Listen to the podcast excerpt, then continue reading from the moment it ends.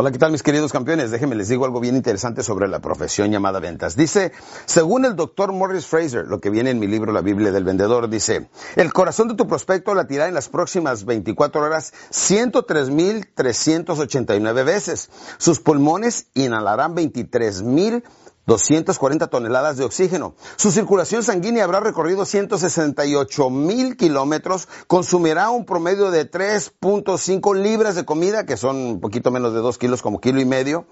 Ejercitará 7 millones de sus 9 mil millones de células cerebrales.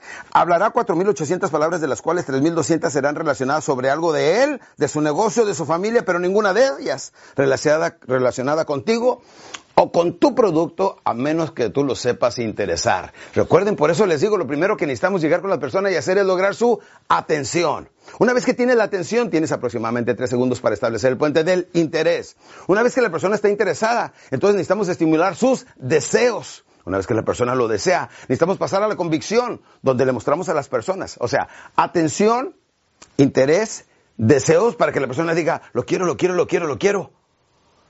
Y convicción viene siendo mostrarle por qué debería de adquirirlo. ¿Conoce usted a la persona tal y tal? Mire, aquí está una carta donde, donde avala esto. O según las estadísticas ahorita, eh, lo puede buscar en Google si quiere, todas las personas que hacen esto y esto y esto, mire, hacen esto y llévenle las publicaciones. O sea, estadísticas y testimonios establecen convicción y automáticamente nos llevan a la siguiente pregunta. Entonces va a querer el A o el B, el blanco, el negro, en contado o con nuestro plan de financiamiento, 24 o a 12 meses, con tarjeta de débito o de crédito, campeones.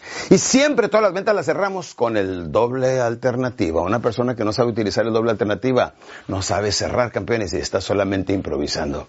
Permítame decirle que aprender a vender es como aprender a jugar al, al, billar. ¿Sabe usted jugar al billar? Sí, en el billar, campeones, podemos hacer dos cosas. Una, decimos, le pegamos a la bola blanca con fuerza y a ver qué cae.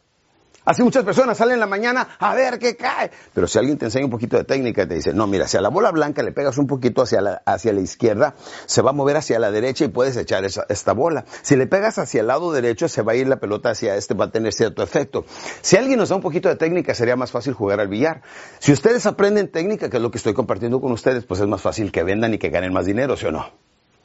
Bueno, por eso la técnica viene siendo muy importante. Voy a estarles dando unos cuantos tips. Y permítanme decirles que no solamente me gusta hablarles de la motivación y de la seguridad propia que debemos de tener hoy en día para salir adelante. Me gusta darles tips de cómo hacerlo. Déjenme le digo, hay muchas señoras por ahí que los esposos las dejaron porque cumplieron 40, 45 años, ellos les está yendo bien económicamente, abandonan a la mujer con tres hijos, etcétera. Ella en su desesperación sale, empieza a hablar con otras señoras, le dicen que se venga a vender cosméticos o productos nutricionales, otras cosas. Ahí le enseñan a cómo vestirse mejor, cómo comportarse mejor. Ella en su desesperación, porque recuerda, Nunca subestimes el poder del hambre. Por hambre estamos, somos capaces de hacer muchas cosas. Manejar 24 horas, aprender otro idioma, cambiarnos otro país, hacer cosas que antes no hacíamos, vencer el temor, campeones. El hambre es muy poderosa y es la mejor herramienta para salir adelante, campeones. Pues esa señora al ratito viste bien, empieza a hablar con otras mujeres, se convierte en una gran líder.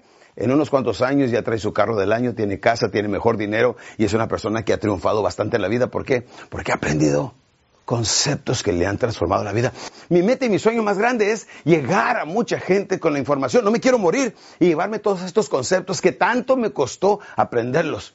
Quiero compartirlos con usted y que usted a la vez me ayude a compartirlo con más personas. Recuerden, nunca le podrás dar más a los hijos de Dios que lo que Dios te pueda compensar con creces.